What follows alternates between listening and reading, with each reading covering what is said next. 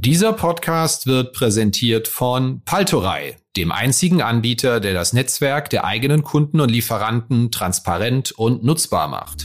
Wenn man sich ähm, das nur an einem Beispiel jetzt mal nicht aus unserem Firmenkundengeschäft, sondern wenn man sich das aus einem Beispiel anschaut in der Baufinanzierung, dann hatten wir im im Jahr 2000 ähm, fast keinen Anteil, der über Plattform ging in der Baufinanzierung. Heute ist es jede dritte Baufinanzierung, die über Plattform geht. Insofern sich diesem diesem Trend nicht zu stellen, geht gar nicht.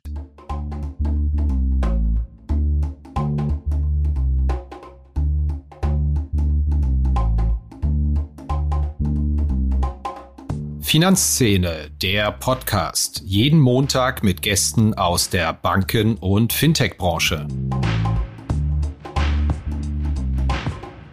Ja, hallo und herzlich willkommen bei einer neuen Episode von Finanzszene, der Podcast. Mein Gast heute ist Ralf Müller. Er ist Vorstand bei der IKB Deutsche Industriebank AG, eine Bank, auch darüber müssen wir gleich kurz sprechen, von der Sie möglicherweise zuletzt so richtig während der Finanzkrise gehört haben, 2007, 2008, als sie in schweres Fahrwasser geraten ist. Inzwischen geht es der Bank aber wieder gut. Sie verdient gutes Geld und sie hat einiges vor. Sie möchte nämlich das Thema Mittelstandskredite plattformisieren, wie es so schön heißt, und macht das gemeinsam mit dem sehr erfolgreichen Ur-Fintech Hypoport. Das ist eines der Themen, über das wir heute mit Ralf Müller sprechen, aber natürlich auch, woran es denn liegt, dass es unter der Ägide von einem Finanzinvestor als Gesellschafter bei so vielen Banken operativ so gut läuft. In Deutschland ist zumindest unser Eindruck, wenn man sich mal die ehemalige HSH, OLB oder die SÜWAG etc. anschaut. Ja, und ich würde sagen, ohne weiteren Verzug steigen wir ein. Hallo, Herr Müller, herzlich willkommen bei uns im Podcast. Hallo, Herr Kirchner, herzlichen Dank für die Einladung. Freut mich sehr. Ich habe von Ihnen im Vorgespräch schon gehört, dass Sie ein audiophiler Typ sind. Da dürfen Sie jetzt hier einfach mal unseren Hörern Ihre ein, zwei Lieblingspodcasts vorstellen und Sie müssen natürlich nicht unseren hier nennen. Ich höre tatsächlich einige Podcasts. Natürlich höre ich tatsächlich ähm, Ihren Podcast sehr gerne, seitdem Sie ihn haben. Aber es gibt eine Menge. Um OMR, Doppelgänger sind zum Beispiel zwei, die sicherlich einige Ihrer Hörer auch schon mal gehört haben. Ansonsten, wenn nicht, würde ich die empfehlen. Danke, das klingt jetzt natürlich auch wie abgesprochen, weil OMR ja ein Gesellschafter bei uns bei Finanzszene ist, aber die werden sich sicher freuen, das zu hören. Ja, ich glaube, wir müssen zu Beginn mal ein klein wenig mit einem Klischee aufräumen. Ich glaube, von der IKB haben doch einige Hörer, wenn wir hier mal eine Straßenbefragung machen würden, was sagt Ihnen die IKB, das letzte Mal so im Sommer 2007 gehört, als so die ersten Wellen der Finanzkrise hier in Deutschland ankamen und die Bank in eine existenzielle Krise gestürzt ist. Drum räumen wir doch einfach mal auf. Was macht die IKB heute? Wie geht es ihr? Ja, ist äh, sehr faire Frage. Ist in der Tat ein Teil der Geschichte, aber erfreulicherweise etwas, was ich tatsächlich, wenn ich mit ähm, Kunden draußen spreche, nicht mehr wirklich höre, ähm, weil es wirklich so lange jetzt zurückliegt. Sie sagen ja auch richtig, Mitte 2007. Wenn man sich überlegt, das allererste iPhone gab es erst ab November 2007. Insofern, das ist die Zeit vor dem iPhone, ist tatsächlich lange zurück. Insofern, wir haben uns als Bank seitdem sehr, sehr weiterentwickelt. Wofür steht die IKB, wie man es auch vom Namen her schon ähm, hören kann, Deutsche Industriebank heute? Nämlich sie hat sich wieder sehr stark zu dem entwickelt, sich wieder fokussiert auf das, wo sie aus ihrer Geschichte herkommt, nämlich klassisches Geschäft für Mittelständler. Also eine mittelständische Bank für mittelständische Kunden. Das machen wir schnell, unkompliziert, pragmatisch auf Augenhöhe. Das schätzen Firmenkunden an uns und ähm, deshalb haben wir da auch eine, glaube ich, eine ganz gute Nische gefunden, in der es sich, ähm, in der wir gut unterwegs sind.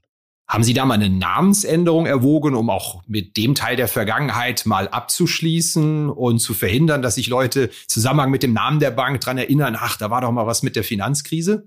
Ehrlicherweise weiß ich nicht, ob man das unterwegs mal erwogen hat. Ich bin ja auch erst seit einem Jahr jetzt dabei. Ähm, jetzt steht es aus meiner Sicht, ähm, ist es überhaupt nicht mehr notwendig, denn wir erleben dieses Thema nicht mehr wirklich, dass wir damit irgendwie bei unseren Kunden konfrontiert würden oder so. Insofern würde ich sagen, es ist jetzt nicht mehr notwendig. Zur Geschichte der IKB gehört ja auch, dass sie schon sehr lange, seit der Finanzkrise, also 13 Jahre, in Besitz eines Finanzinvestors ist, nämlich Lone Star. Uns ist aufgefallen, es ist doch überraschend, wie gut es operativ bei vielen Banken läuft, die zu Finanzinvestoren gehören. Bei der OLB ist das so, bei der ehemaligen SÜWAG, die HSH Nordbank, HCOB, wie sie heute heißt, dem ersten Halbjahr 20 Prozent Eigenkapitalrendite gemacht und peilt 12 Prozent an.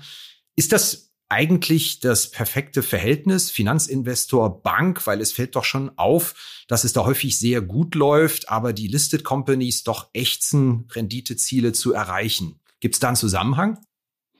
Also zunächst mal haben Sie absolut recht. Wir haben uns eine, eine gute ähm, Situation erarbeitet. Ähm, Sie haben die Zahlen schon für dieses Jahr genannt. Wir haben auch letztes Jahr ähm, sehr gesunde Zahlen gehabt mit ähm, einem Gewinn von 100 Millionen und ähm, auch einer Cross-Income-Ratio, die in den, in den 50ern liegt. Ähm, da sind wir auch in, auch in den ersten neun Monaten dieses Jahres wir auch wieder ähm, 75 Millionen Gewinn in dieser Region. Ähm, die Frage, die Sie stellen, ist ja, was ist die Ursache dafür? Braucht es dafür einen bestimmten Art von Eigentümer?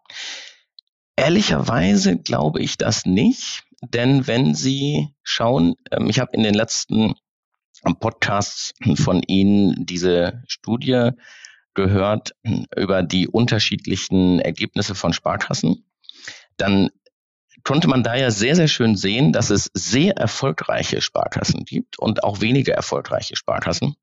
Aus meiner Sicht ist das schon ein gutes Argument, was dafür spricht. Es sind alles öffentliche Eigentümer und trotzdem gibt es unterschiedlichste Erfolge. Ähm, ich glaube, es ist, muss ein Potpourri sein, mit dem man ähm, erfolgreich ähm, arbeiten kann. Aber definitiv ähm, finde ich es eine positive Sache, dass es tatsächlich einige Institute gibt, die von ähm, Private Equity Häusern gehalten werden und ähm, sehr erfolgreich unterwegs sind, weil das ja auch sehr schön ist für den Bankenmarkt in Deutschland, weil es zeigt, für, auch für Private Equity Häuser ist ein Bankenmarkt in Deutschland interessant. Und das ist ja etwas, was nicht so ganz normal ähm, war über viele Jahre, ähm, wenn man sich dieses ähm, drei Sektoren Prinzip bei uns anschaut, wo häufiger mal die Diskussion war, ähm, ist das eigentlich ähm, profitabel und gut ähm, zu führen, eine Bank in diesem Markt. Das heißt, Sie fühlen sich eigentlich ganz wohl damit, listet wollen Sie gar nicht sein, jedes Quartal Bericht erstatten, da, da ist man bei Finanzinvestoren in guten Händen, in Ruhe zu arbeiten. In der Tat. Also ähm, wir fühlen uns mit dieser Situation ähm, sehr, ähm, sehr gut. Es ist in der Tat so, dass man an langfristigen Themen und ähm, auch da sind wir ja als IKB jetzt sehr intensiv dran, ähm, sehr viel besser arbeiten kann, wenn man nicht auf Quartalszahlen schauen muss. Da stimme ich Ihnen zu 100 Prozent zu. Das ist ähm, erleichtert die langfristige Ausrichtung an langfristigen Trends ungemein. Jetzt sagen Sie, Ihr Geschäftsmodell ist ja im Mittelstand sehr aktiv zu sein bei der Kreditvergabe. Ähm, da ist ja ein offenes Geheimnis, dass das ein sehr hart umkämpfter Markt ist. Da sind äh, sehr, sehr viele Akteure unterwegs, äh, die mitmischen wollen. Wir hören, dass Versicherungen sehr stark in den Markt eindringen, aber auch ausländische Akteure treten da auf den Plan und sagen, hm, wenn das ein lukratives äh, Geschäft ist, dann springen wir mal genau in den Bereich des Kreditmarkts rein. Können Sie uns da ein groben Take mal zur Lage geben, wie sich da die Margen entwickeln in Ihrem Geschäft und wie sich da das Wettbewerbsumfeld entwickelt? Ja, der, der Markt ist in der Tat ähm, eng und er ist hart umkämpft und ähm, es ist auch nicht besser geworden die letzten Jahre ähm, und ich glaube auch nicht, dass es ähm, besser werden wird. Wir werden aufgrund des anhaltenden Niedrigzinsumfelds ähm, werden eine weitere ähm, Konsolidierung sehen. Aber es gibt durchaus die Möglichkeit dort ähm, ähm, trotzdem erfolgreich zu arbeiten. Und ich glaube, es braucht am Ende zwei Dinge dazu. Ähm, das, was wir versuchen zu tun, ist, wir versuchen auf der einen Seite, auf der Ertragsseite ähm, hart zu arbeiten. Das glauben wir, geht vor allen Dingen über ähm, Qualitätsberatung und Qualitätsprodukte. Dadurch ist es uns tatsächlich immer möglich gewesen, über die letzten Jahre hinweg, auch in diesem Jahr wieder eine, eine ähm, additive Marge im Vergleich zum Markt äh, zu erwirtschaften. Aber das ist aus meiner Sicht, um profitabel als Bank zu arbeiten, nicht ausreichend. Man kommt nicht nur über die Ertragsseite zu einer Cost-Income-Ratio in den 50ern, wie wir sie haben, sondern das geht nur über die Kostenseite. Da muss man auch auf der Kostenseite arbeiten. Und das versuchen wir halt dadurch zu machen, indem wir es halt nicht einfach nur versuchen, weniger zu machen, sondern es intelligenter zu machen und die Prozesse zu modularisieren und dann auch ähm, zu digitalisieren.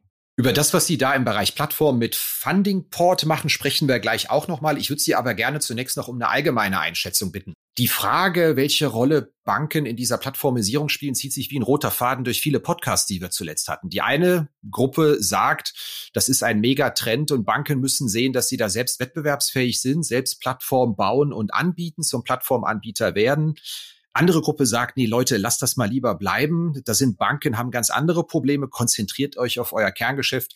Dockt mal lieber an den bestehenden großen Plattformanbietern, ala Google, Amazon etc. an, aber kommt nicht auf die Idee, selbst eine nennenswerte Rolle spielen zu können. In welchem Camp sind Sie da?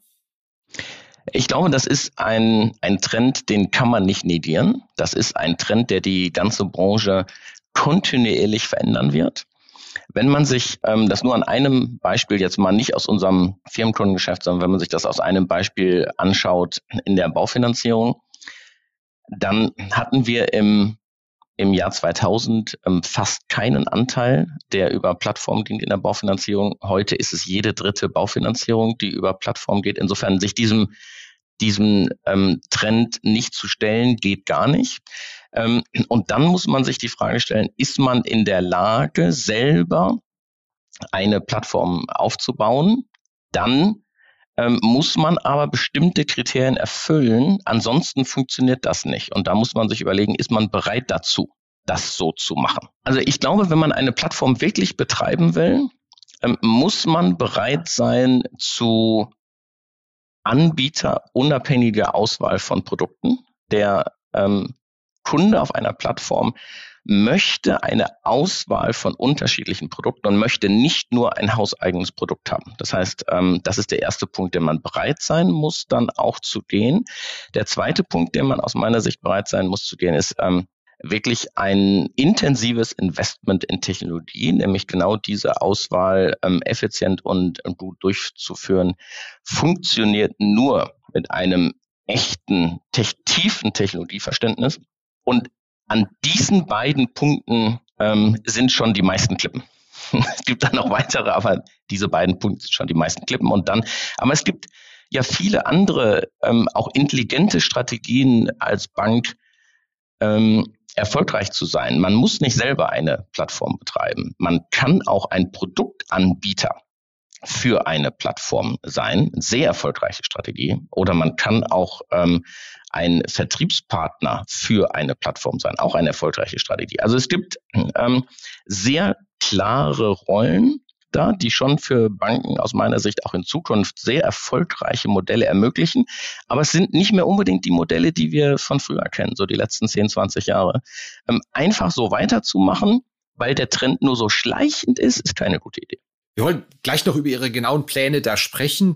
Zunächst noch eine, eine grundsätzliche Frage. Die IKB war mir lange Jahre bekannt als ein Haus, ähm, das überhaupt noch Zinsen auf Einlagen zahlt. Und ich glaube, wenn ich es richtig recherchiert habe, auch heute ist es noch so. Sie sind noch diejenigen, die sagen, Tagesgeld könnt ihr zu uns tragen und bis zu 250.000 gibt es sogar noch 0,05 Prozent aufs Tagesgeld.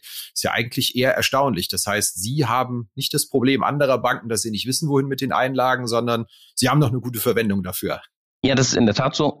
Ähm, ähm, wir sind halt eine, tatsächlich eine klassische Bank, die auf der einen Seite Einlagen rausgibt und auf der äh, reinnimmt, auf der anderen Seite in Krediten rausgibt. Aber natürlich haben wir auch das gleiche Problem, was ähm, alle Banken haben. Wir haben ähm, ähm, ausreichend Einlagen, aber trotzdem bieten wir eine, wie Sie gerade ja auch sagen, eine attraktive Verzinsung. Prima. Sie kennen, wenn Sie uns regelmäßig hören, ja unsere Rubrik Blitzrunde. Ich stelle Ihnen einfach mal zehn spontane Fragen. Mhm. Wenn Sie regelmäßiger Hörer sind, haben Sie der eine oder andere vielleicht schon mal gehört, aber ich hoffe, Sie haben trotzdem Zeit und Lust drauf und sind nicht zu gut vorbereitet. Sehr gerne. Legen Sie los.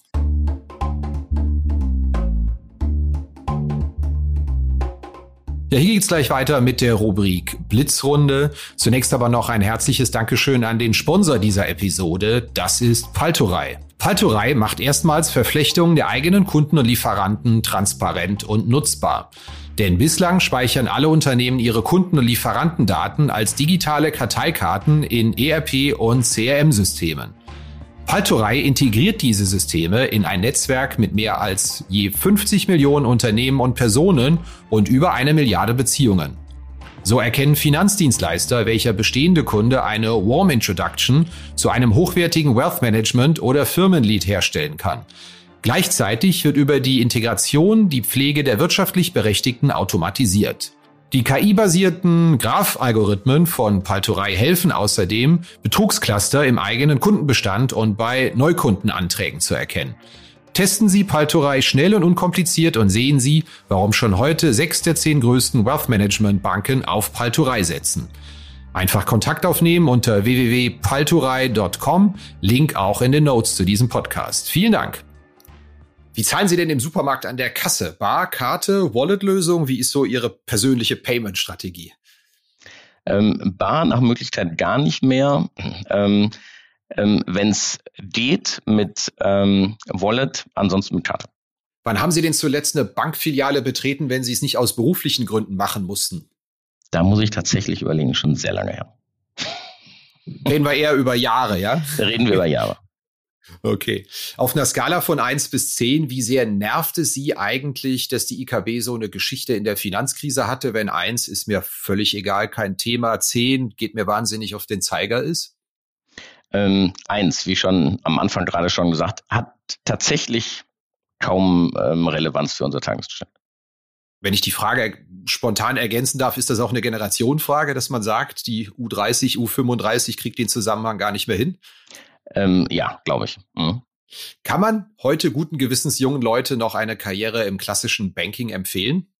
Auf jeden Fall. Ich finde Banking sehr, sehr spannend. Aber wer ähm, in eine Karriere im, über eine Karriere im Banking nachdenkt, muss sich sehr gut überlegen, in welches Segment er hineingeht. Es gibt da ganz klar Segmente, die ähm, in 10, 15 Jahren so nicht mehr existieren werden. Auf einer Skala von 1 bis 10, wie schwierig ist es denn für Sie gerade geeignetes Personal für Ihr Geschäft zu finden? Eins wäre, die rennen uns die Bude ein. Zehn ist, wir finden keinen, es ist zum Weinen. Es ist ehrlicherweise schon in der Größenordnung von, von fünf bis sechs, denn ähm, es ist nicht einfach, gutes Personal zu finden. Zum Glück gelingt es uns immer noch, aber es ist mit viel Mühe verbunden.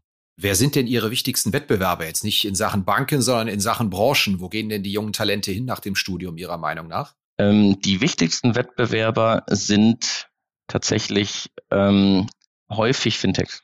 Wenn Sie mit Ihrem jüngeren Ich im Alter von 20 sprechen könnten, welchen beruflichen Ratschlag würden Sie ihm denn auf den Weg geben?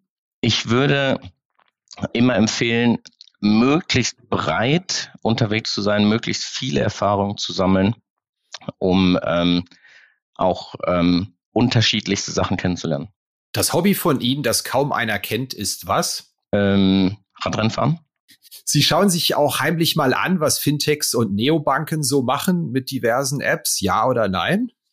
Ja, auf jeden Fall. Und nicht nur, nicht nur geheim, sondern bin in der Fintech-Welt ja auch sehr intensiv zu Hause, nachdem ich selber mal eines der Ur-Fintechs ähm, als Gründungsvorstand ähm, begleitet habe und viele Fintechs danach als Sparringspartner begleitet habe und wo ich als Business Angel unterwegs bin. Dann dürfen Sie jetzt mal einen Anbieter loben, hoffentlich da, wo Sie nicht als Business Angel tätig sind, der es digital besonders gut löst, wo Sie sagen, wow, also die haben echt mal eine super App, die machen es super kundenzentriert oder die haben ein tolles Geschäftsfeld besetzt. Gibt es da einen? Also es gibt äh, viele, die wirklich gut sind, die gute Apps haben. Ähm, wenn man, ähm, aber ich sage jetzt mal einen, ähm, der aus meiner Sicht in der Geldanlage sehr, sehr gut ist, das ist ähm, Weltsparen. Ähm, ist hat eine aus meiner Sicht erstklassige App, aber es gibt auch viele, viele andere, die, die wirklich gut sind. Das sagen Sie jetzt aber nicht, weil Weltsparen Einlagen für Sie reinschafft, oder? Hoffentlich. Das ist in der Tat ein Kooperationspartner, aber ähm, ich ähm, ähm, mag die Firma einfach, mag die Gründer, ähm, mit denen ich tatsächlich auch gut befreundet bin. Super. Blitzrunde ist damit beendet. Dann lassen Sie uns noch einen kleinen Bogen schlagen zum Thema Plattformgeschäft. Ähm, was ich ganz interessant finde, ist, Sie hatten selber schon mal angesprochen, die Baufinanzierung war in den Anfang der Nullerjahre ja ein Geschäft, von dem man sagte, das kann man nicht auf Plattformen ziehen, das kann man nicht vergleichen, das ist viel zu komplex. Sie versuchen sich jetzt dran, auch in Ihrem ja, Firmenkundengeschäft äh, eine Plattform aufzubauen. Auch da heißt es ja, na, das geht nicht, das ist zu komplex, das ist zu großvolumig, das ist zu speziell. Warum hat sich denn da die letzten 15 Jahre keiner rangetraut, auch wegen des geht nicht Arguments, was man vielleicht in der Baufinanzierung gehört hat und wo man jetzt sagt, na, vielleicht geht's doch? Ja, es ist in der Tat ja ähm, noch etwas komplexer als die Baufinanzierung und ähm, Sie haben es korrekt beschrieben. Da gab es auch schon dieses ähm, Argument, äh, funktioniert das wirklich? Man hat es ja in dem Geschäftskundenbereich dann äh, versucht und da gibt es ja auch schon den einen oder anderen Player.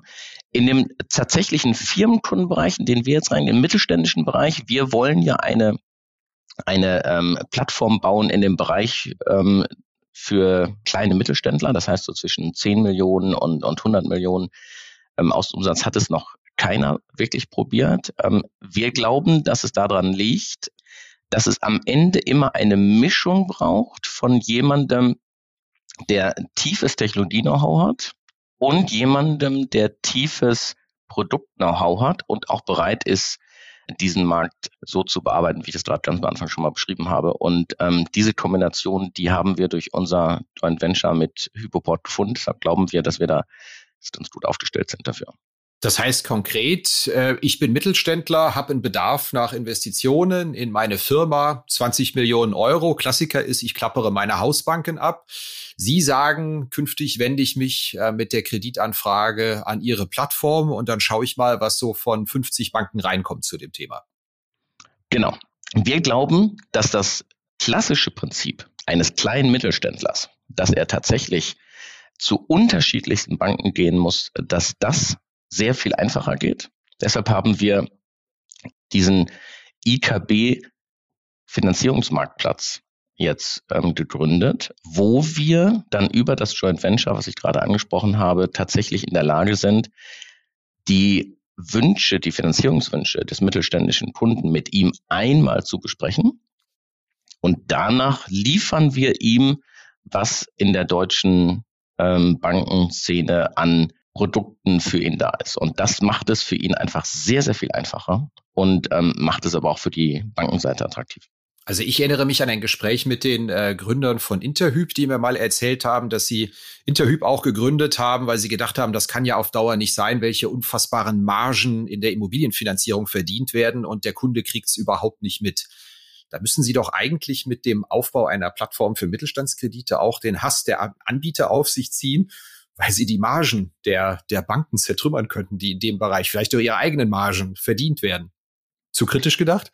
Ja, ich glaube, ähm, ähm, wenn man sich das ähm, Geschäft für die Banken, weil Sie das jetzt ansprechen, in der Baufinanzierung ähm, anschaut, dann ist es ja nicht so, als wenn das für die Banken im Nachhinein unattraktiver geworden wäre. Es ist ja weiterhin sehr sehr attraktiv in diesem Geschäft unterwegs zu sein. Das, was sich nur verändert hat, ist das Herangehensmodell an den Kunden. Und ähm, ich glaube, dass es für, für Banken auch sehr viel, sehr attraktiv sein kann, dieses Modell mitzumachen, weil man halt auch sehr viel einfacher an seinen Kunden ähm, kommt. Ähm, man bekommt ja ähm, von der Plattform seinen, ähm, diesen Kundenfinanzierungswunsch mundgerecht aufbereitet hingelegt und zahlt nur dann, wenn man auch tatsächlich ähm, abschließt. Und insofern ähm, hat man auch sehr viele Prozessvorteile. Und es ist ja nicht so, als wenn die, als wenn die Margen dadurch notwendigerweise nach unten gehen würden. Ähm, trotzdem wird der Zins für den Unternehmenskunden günstiger. Jetzt werden Sie sagen, wie geht denn das? Das ähm, geht einfach dadurch, und das haben wir auch in der Baufinanzierung ja schon erlebt, dass jeder Kunde einfach sehr unterschiedlich geratet wird in den unterschiedlichen Häusern, unterschiedliche Rating-Systeme, unterschiedliche Modelle. Ähm, und damit kommen ganz unterschiedliche Risikoprofile und auch ähm, Konditionstableaus raus. Und insofern ist es für einen Unternehmenskunden immer absolut vorteilhaft, sich viele Angebote einzuholen, ähm, weil er auf völlig unterschiedliche Konstellationen bei den Banken trifft. Und genau diese Arbeit, die machen wir mit dem Finanzierungsmarktplatz für ihn. Das war früher völlig unmöglich für einen Menschen quasi diese unf schier unfassbare Information im Kopf zu haben oder auf Tabellen zu haben, von ähm, Dutzenden von Banken zu wissen, wie die genau diesen Finanzierungskunden einschätzen würden, das geht halt durch Technologie. Wie kriegen Sie denn die Banken dazu, da mitzumachen? Da brauchen Sie doch eine gewisse Grundgesamtheit, denn ich könnte mir vorstellen, nicht alle haben auch Lust, ihre Kreditkonditionen mit Wettbewerbern zu teilen, die eine Plattform betreiben. Wir haben da tatsächlich hohes Interesse daran. Wir starten ja zum Start ähm, zum 1. Januar mit über 50 Partnern bereits. Diese Argumente, die Sie sagen, die habe ich früher als ähm, Gründungsvorstand bei der Plant Home, das war ja auch eine Baufinanzierungs-B2B-Plattform, ähm, tatsächlich auch mal gehört. Ich glaube, über diesen äh, Punkt sind wir in der Branche zum Glück hinweg, weil die Banken ähm, sehen, dass sie ähm, an sehr gutes Geschäft herankommen. Und es gibt viele Banken, die äh, da drin eine Möglichkeit sehen, ihr Portfolio auch intelligent zu erweitern. Denken Sie nur mal an eine Bank, die vielleicht in, aus dem Ausland kommt, an eine Bank, die in Teilen von Deutschland nur tätig ist und gerne in anderen Regionen tätig sein möchte, an Banken, die in ihrem Portfolio relativ stark in bestimmten Sektoren bisher finanziert haben und die gerne aus Risikostrukturgründen auch mal andere Sektoren aufnehmen möchten, da aber nicht so intensiv unterwegs sind mit, ihr, äh, mit ihren Beratern draußen. Es gibt also viele Gedanken, die Banken dazu bringen, dass sie sagen, das möchten sie gerne machen. Und es ist ja trotzdem auch die Möglichkeit, ähm, auch wenn diese Diversifikationsgründe noch nicht dafür sprechen,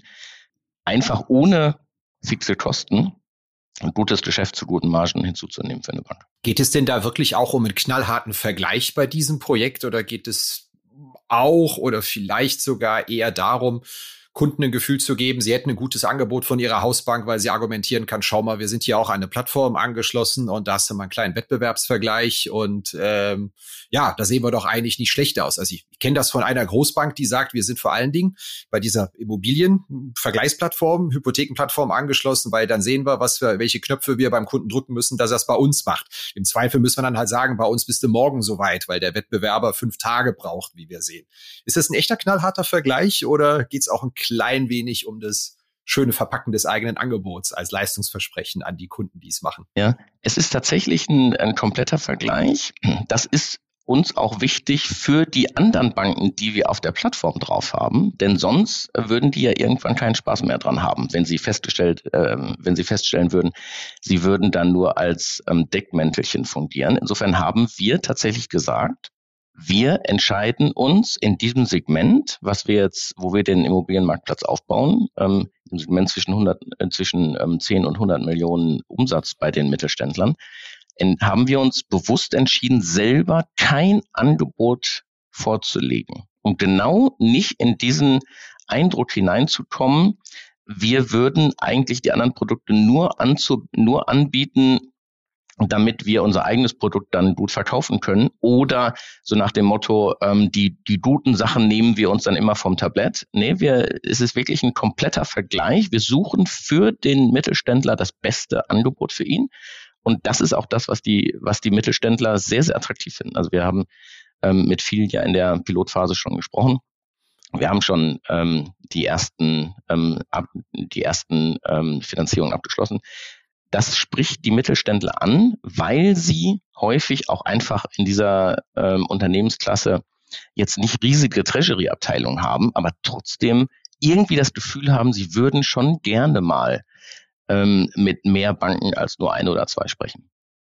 Ich habe Ihnen die Frage schon mal gestellt. Ich stelle sie aber jetzt mit dem Wissen auch unserer vergangenen Minute äh, im Sinne der Hörer nochmal. Warum ist denn da noch kein anderer draufgekommen? Warum braucht es da die IKW mit Hypoport im Jahr 2021, 2022, wenn Sie sagen, Sie legen im Januar los, so eine Plattform zu bauen letztendlich, indem ich solche Kreditvolumina vergleichen kann? Zu kompliziert? Keiner getraut oder äh, keine Priorität gehabt? Ähm, ich glaube, es braucht eine, eine Melange an, an Sachen. Auf der einen Seite ist es tatsächlich man sollte es nicht unterschätzen, wie komplex es ist. Deshalb haben wir uns auch, als wir überlegt haben, dass wir tun, uns sehr klar dagegen entschieden, es selber zu machen. Wir haben gesagt, wir machen das mit einem Joint Venture mit Hypoport die ja, glaube ich, ähm, da extrem gutes ähm, Know-how haben und ähm, echt in der Lage sind, das zu tun. Es braucht noch einen zweiten Faktor ähm, und das ist, man muss auch aus meiner Sicht äh, bereit sein, es sehr konsequent zu gehen. Und das bedeutet auch, dass man tatsächlich seinen Marktplatz komplett öffnet. Und jetzt will ich nicht für andere Banken sprechen, aber ich bin ja ähm, schon viel in der Branche in den letzten Jahren auch unterwegs gewesen und weiß, dass das auch den ein oder anderen natürlich auch Angst macht, weil er sich sagt, ab der ersten Minute kannibalisiere ich meine eigenen Finanzierungsberater in meinen Filialen und mein eigenes Produkt. Das ist bei uns zum Glück nicht der Fall, denn unser eigenes Kernsegment bedient ja erst ungefähr 200 Millionen auf, aufwärts. Insofern, wir kannibalisieren uns nicht selber und sind damit ähm, durchaus aggressiv zusammen mit Hypoport dabei, den Markt auch aufzuräumen. Super, wieder was gelernt über das Thema Plattform. Wir sind sehr gespannt und werden das natürlich dann gewohnt kritisch auch bei Finanzszene begleiten, wie es denn so läuft. Wenn Sie sagen, Januar geht's los, dann gucken wir mal nach 100 Tagen, wie es gelaufen ist. Ich würde Sie gerne, um das abzurunden, mal um einen kleinen Makro-Take bitten. Wir haben ja im Spätsommer äh, relativ schnell eine richtige Zinswendendebatte wieder bekommen. Kaum jemand hat damit gerechnet und plötzlich geht's wieder nach oben. Wir haben jetzt hohe Inflationsraten und bekommen ja gerade so von den Notenbanken einmassiert, naja, richtet euch mal drauf ein. Inflation könnte vielleicht doch ein kleines bisschen länger äh, hoch bleiben, als wir noch erwartet haben. Wie ist da Ihre Erwartung? Gehen die Zinsen tatsächlich mal nach oben, auch wenn sich viele schon versündigt haben mit entsprechenden Prognosen? Es ist der Wunsch von so vielen, dass es endlich nach oben geht, damit es der ähm, einen oder anderen Bank dann ähm, auch leichter fällt, die Planung für die nächsten Jahre dann ähm, zu machen, ähm, in einem Prozess, in dem ja ähm, viele gerade wieder drin sind. Ich glaube, es ist tatsächlich sehr, sehr schwer, gerade wegen der vierten Welle, die wir auch haben, ähm, ähm, das vorherzusagen. Wir wissen nicht, wie wird das wirken, auch insbesondere auf Lieferketten, wie wird das dadurch wirken auf die Notwendigkeit der Notenbanken, auch wieder erneut möglicherweise einzugreifen und damit nicht tatsächlich auch schon den Ausstieg ähm, vorzubereiten oder durchzuführen.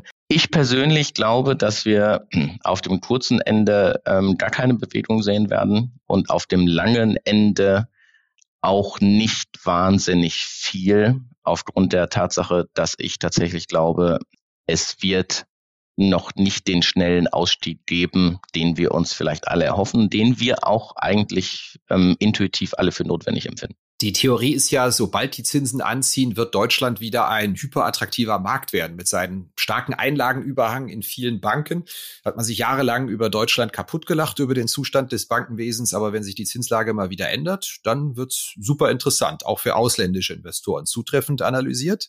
Ich bin froh, da hatten wir am Anfang auch schon drüber gesprochen, dass unser Bankenmarkt aus meiner Sicht auch jetzt schon zeigt, dass er an verschiedenen Stellen wirklich attraktiv ist.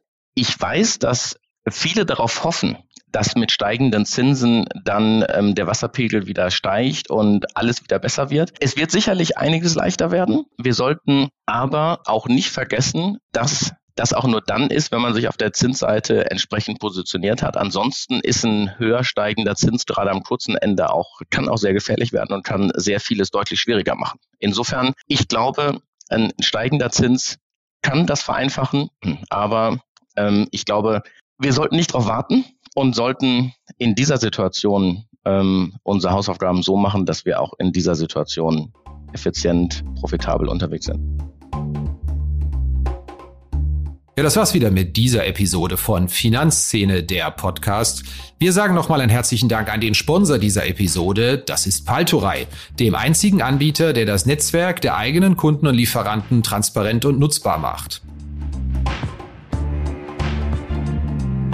Redaktion und Host Christian Kirchner. Coverdesign Elida Atelier Hamburg. Produktion und Schnitt Podstars bei OMR Hamburg. Musik Liturgy of the Street von Shane Ivers www.silvermansound.com.